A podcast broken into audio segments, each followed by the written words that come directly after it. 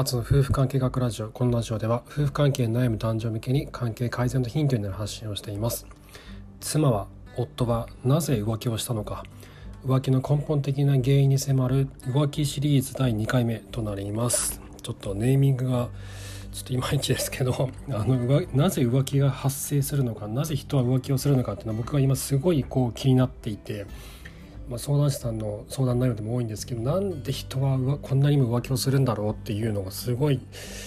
あの考えていたんですね。でその答えの一つ、まあ、ヒントになりそうなのが「日本の夫婦パートナーとやっていく幸せと葛藤」という本の中にあったのででこれをもとに、えーと、浮気の原因に迫る、えー、シリーズとして何回かに分けて話をしていこうと思います。えーと、と著者はですね柏木恵子さんという東京女子大学の名誉教授の方で、えーと、専門は発達心理学と家族心理学になります。で本書の中でも、えー、家族心理学と発達心理学をもとに、えー、話が書かれていてとても参考になる話だったのでこの本は是非おすすめです。で今日はですね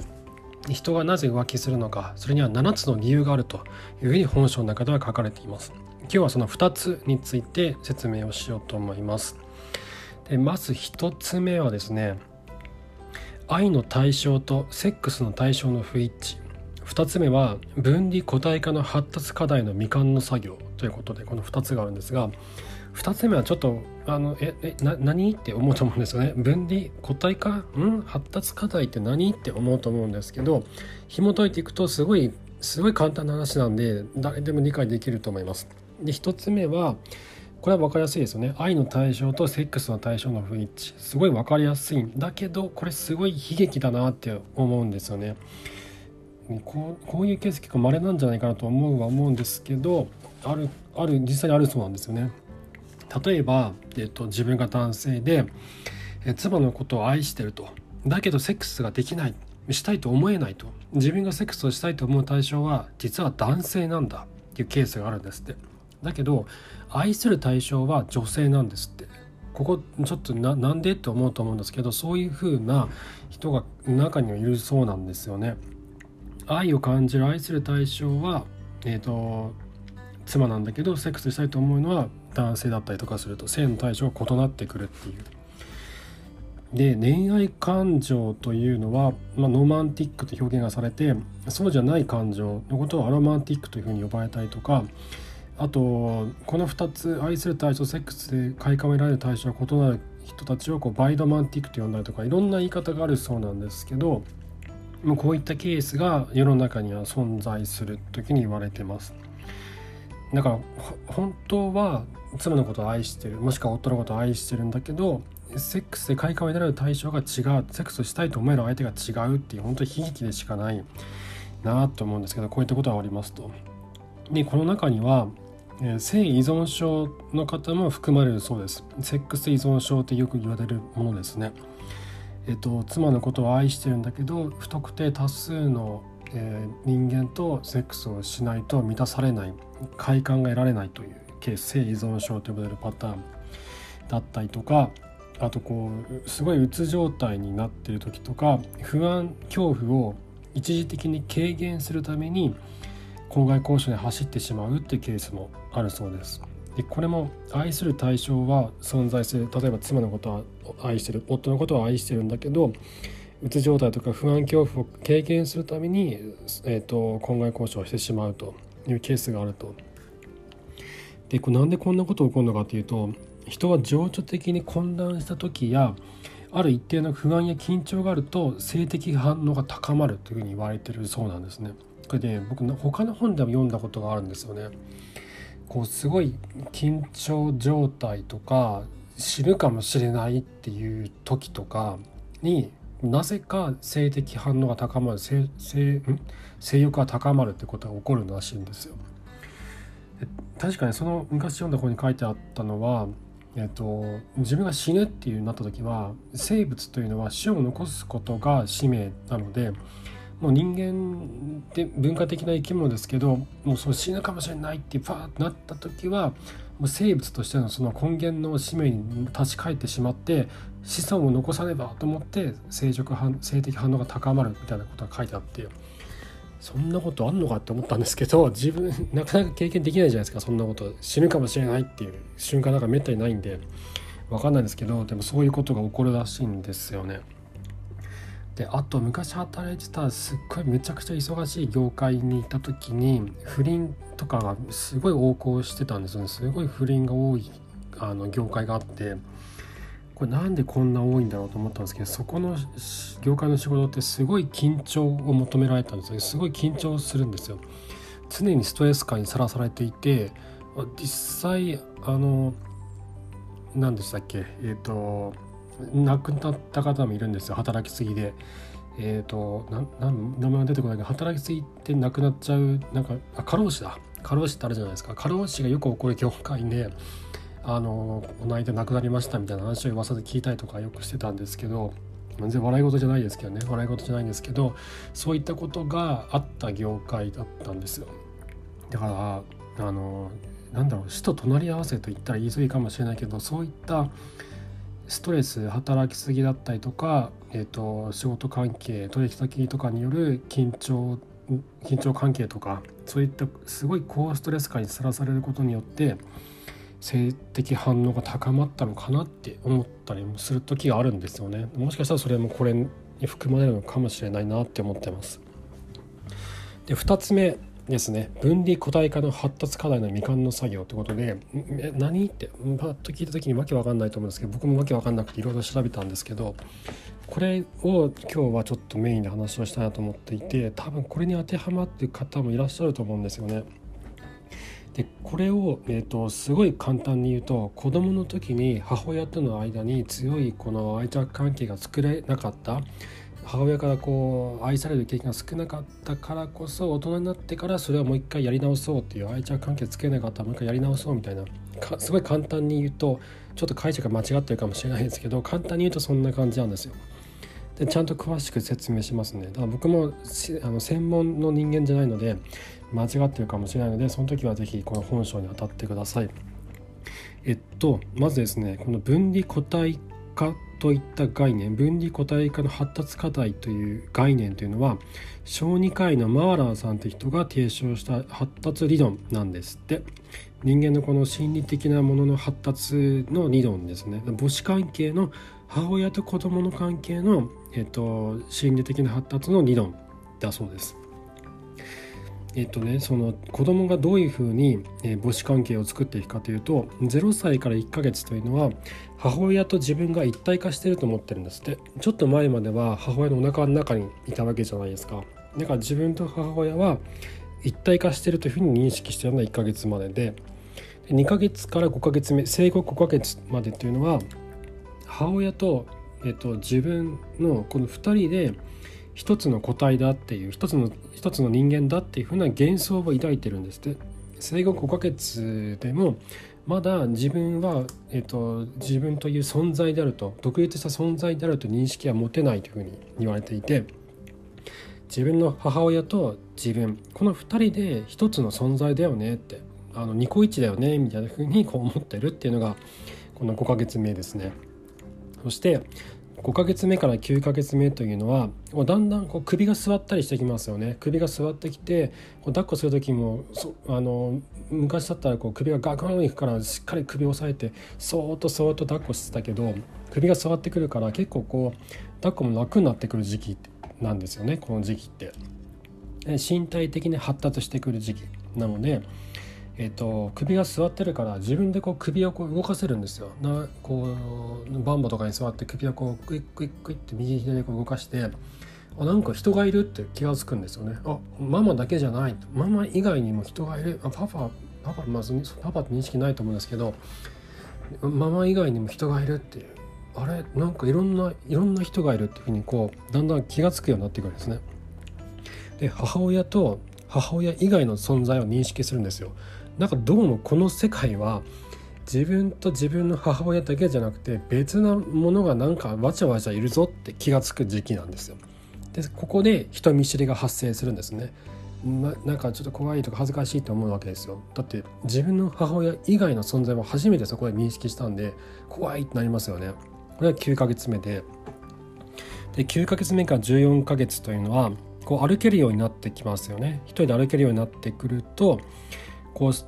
ちょっと遠くまで行けるわけですよ。遠くって言ってもあの家の中とか母親からそんなに離れないですけど母親にぴったり抱っこされてる状態じゃなくなるので、えっと、歩けるようになる。すると母親の存在を安全基地として外の世界へ出かけられるようになるんですよ。自分はこうちょこちょこ歩いて外にも行けるちょっと離れたとこも行ける。だけど後ろを振り返れば母親が待っている。ママが待っていると。だから安心だっていう安心感を感じることができるんですよねそういった安心感を感じられる存在を安全基地っていうふうによく発達これはなんか心理学の用語なのかなよく言うんですけど母親の存在を安全基地として感じながら外の世界を冒険できるようになるのが14 9ヶ月から14ヶ月というふうに言われています。で次が14ヶ月から2歳の間というのはどんどん体が発達していくんですね走れるようになりなりますし一人でどこどこ歩けるようになってくる全然全然バンバン歩けるようになりますよね。でこうなってくると、えー、物理的に母親から離れられるようになってくるわけですよ。ずっとそばにいられいなくてもいいのであの家の中でも1階行ったり2階に行ったりとか別の部屋に行ったりとかもう一人であのどんどんどんどん歩けるようになってくるわけです。だけど物理的に母親母親と離れることはできるんだけど心理的にはまだつながってるわけですよ。母親と自分あの子供っていうのは2歳の子供っていうのは自分とママはこう心理的につながっているというふうに感じているのでここで発達のズレが生じるんですね。物理的には分離できるけど心理的には分離できないという発達のズレが生じる。そして好きなように振りま振る舞いたいと。もうなもうこんだけ私僕動けるんだからもう好きなようにしたいってわーってなる。だけど母親ママとの親密な関係に戻りたいっていう気持ちこれが戦うようになってくるのが2歳14ヶ月から2歳の時期というふうに言われています。そして、えー、と最後の段階ですね。この母子家庭の発達理論における最後の段階というのは2歳から3歳。ここはもうかなり喋るようになりますね。うちの子も3歳ですけどめっちゃ喋るんですよね。もう言語能力を獲得できて自分と他者との区別がつく時期なんですよね。でそうなると母親の存在が、えっと、心の中にあることで母がいなくても情緒的に安定できるようになってくるんですねあの後追いしたりとか人見知りしたりとかえーと、一人でどこにも行けないどこにも行けないというかあの母親とずっとぴったりくっついてないと何もできないっていう時期はもう過ぎるわけですね2歳から3歳っていうのが。うちの子も一人でこうとことか歩いていくんです。ごい不安で道路の方に歩いてったりとかして車が来ないかってヒヤヒヤするんですけどそういう時期が23歳。もうだちょっと勝手に行かないでってどこ行くのみたいなことが起こりますよね。23歳って。でこれはえっと、母親の存在が、まあ、自分の心の中にある安全基地として、えっと、心理的に心の中に母親がいるんで心の中に母親がいるから、情緒的にもう気持ちが安定してるんですよね。だから冒険に行けるんですよね。どこどこどこどこどこどこどこどんどん歩いていっちゃうのは、えっと、母親との親密な関係が作られていて安心感があるから遠くへ行けるっていうことなんですよね。冒険に行けるっていうことなんですよ。これが、えー小児科医マーラーが提唱した母子関係の発達理論なんですけどこれがうまくいってない子どもの時にこういった関係性を母親との間に作れなかった場合に、えー、発達課題の未完というのが起こってしまうそしてその発達課題の未完の作業を大人になってからする時に浮気というものが現象として発生するっていうことなんですね。でもうちょっと,、えーと分かりやすく言うとえっと、生後5ヶ月から3歳の子供というのは先ほど言ったように母親を安全基地として自分の内面の中に母親安全基地としての母親を内在化しながら自分の中にこう感じながら存在を感じながら母親の元から離れる練習を始める時期が 5, か5ヶ月から3歳というふうに言われています。だけど外に出るのって怖いじゃないですかまだちっちゃい子供なんで外に外の世界ですごい怖い思いをすると母親の元に戻ってでこれを何度も繰り返す中で最終的に自立に向かっていくっていうことなんですね。だけどこの幼児期0歳から3歳のこの幼児期に母親が十分な安全基地になれなかった場合とか、えっと、母親の対応が一貫していない場合こう受け入れたりとか受け入れなかったりとかこう「えなんで私のことを僕のことをこう受け止めてくれるんじゃなかったの?」みたいな「あの時は抱きしめてくれたのにあの今日は何でぶつの?」みたいなね「なんで無視するの?」とかっていうふうに態度が一貫しないケースの場合はこの時期の、えーと、心理的な発達が未完のまま終わるこう完成しないんですよ。心理的に発達ができない状態で大人になってしまうってことなんですね。でそうなると大人になってからこの幼児期に十分に体験できなかった発達課題のやり直しが始まるというふうに言われてるんです。発達課題っていうのは先ほど言ったえっと、0歳から3歳の間に起こっていったえーと、母親と一体化している存在から、えーと、自己と他者を認識していって、えー、外へとこう出かけるようになっていて、ね、やがて自分の中に母親の存在を内在化するようになって情緒的に安定して外へと冒険ができるようになり自立するというのが発達課題なんですね。この発達課題のやり直しを大人になってから、えー、始まるってことなんです。ですると何が起こるかというとパートナーという安全基地があって初めて浮気ができるといったことが起こるんですね。まあ、された方としてはたまったもんじゃないと思うんですけどたまったもんじゃないと思うんですけど本人にとっては下側の本人にとってはパートナーという安全基地がある安心できる存在があるからこそ外に行ける外の世界に行けるっていうことになるんですね。でこうなった時にこれどうしたらいいのって思うと思うんですよ。いや俺親父じゃないんだけど俺あの私ママじゃないんだけどって思うじゃないですか。自分で何とかしてくんないって多くの人は思うと思うんですよ。この発達課題のあの背景を知らないといやなんでそんなあのこっちに甘えてくんのみたいなあなたの問題でしょってお前の問題だろって何とかしろよってこれはこれはお前の課題だこれは妻の課題だこれは夫の課題だっていうふうにこうスパーンと切っちゃうと思うんですよ。だけどこういう時にどうしたらいいかというとされた側浮気された側が下側に対して根気強く母親のように見守る役割を果たす。これを繰り返すことによってこのプロセスを通すことによって浮気した側は幼児期に未完だった発達課題をやっと完了できると。そして、えーと、された側このパートナー下側にとってはパートナーですねこのされた側というのは、えー、その下側に対して確固たる存在感をこう持たせることができるとつまり浮気した側の心の中には、えーと、安全基地としての母親がいないわけですよ。でまあ元になってるのは母親とかないとは思うんだけど幼児期に心の中に情緒的な安定性を保つための母親を内在化することができなかった、まあ、ぽっかり開いてるわけですよ。心の中に。心の中にぽっかり穴が開いていて安全基地がどこにもないわけですよ。でこれを、えーと、浮気をした側はされた側のパートナーと一緒に、えー、根気強くこう見守られることによって自分の中に、えー、そのパートナーが大きな存在感を持って内在化させることができるようになってくると。すると夫婦の親密性を取り戻すことができるようになるということなんですね。で結構話が複雑かつこうちゃんと話さないと分かりづらいことの内容なのであと5つ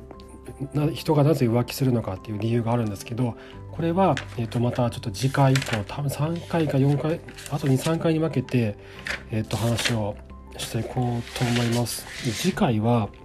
パワーコントロールの手段飲み込まれ不安の仕返しというものと現在のパートナーからは満たされない保証行為というものについて、えー、話をしていこうと思います。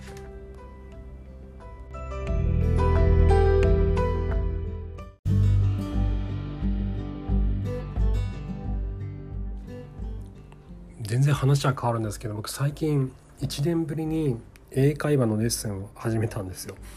あのブライチャーっていう英会話の、えーと、オンラインのスクールがあるんですけどここでちょうど去年の4月に初めて受けたんですよね。発音のレッスンを受けて。だけどねやめちゃったんですよね。なんかいろいろ忙しくなって受けれ2回目がたまたま受けれなくなってキャンセルしたらもうそのまま1年間やんなかったんですけど最近になってまた始めたんですよ。ではじでいや始めて気が付いたのが全然発音できねえっていうことに気がついてなんかそこそこ喋ってるかなとか思ってたけどいざこう講師の方と話をするスカイプでやるんですけど話をしだすと何言っていうかほとんど分かんないですよ。半分くらい分かんなくて自分が言いたいこともうまく伝わらなくて赤ん坊になったような気持ちになってすごい惨めな気持ちになるんですけどこの惨めな気持ちが嫌で僕は逃げてたんだろうなと思うんですよね。でもこの惨めな気持ちが逆に糧になって頑張ろうって気持ちにもなるんでしばらく続けていこうと思うんですけどこの間あの A あの最近発音僕発音しか今やってないんですけどフォニックスって発音をやっててショート A っていうのがあってあのアルファベットの A ってあるじゃないですか。あの A の発音だけで1時間やったんですよ。もうななんだろう進まない進まないんですよ。全然できなくて。何度も何度もやり直しされてやっと最後にその A の発音ができるようになったんですけど。だけどこのなんか自分が何もできないっていうなんだろうすごいなんか辛いんだけどだけどあこのこの先があるんだなって自分が知らないことがしてるんだなとかこう階段を上っていけるんだなっていうのがすごいなんかなんか希望というか楽しくなったんですよね前に進んでいく楽しさみたいなのをこう味わえて語学学習の楽しみの一つなのかもしれないですけどっていうのを感じられたんでちょっとしばらく続けていこうかなと思ってます。でなんであの英語の発音のレッスン、まね、なんか始めたのかとか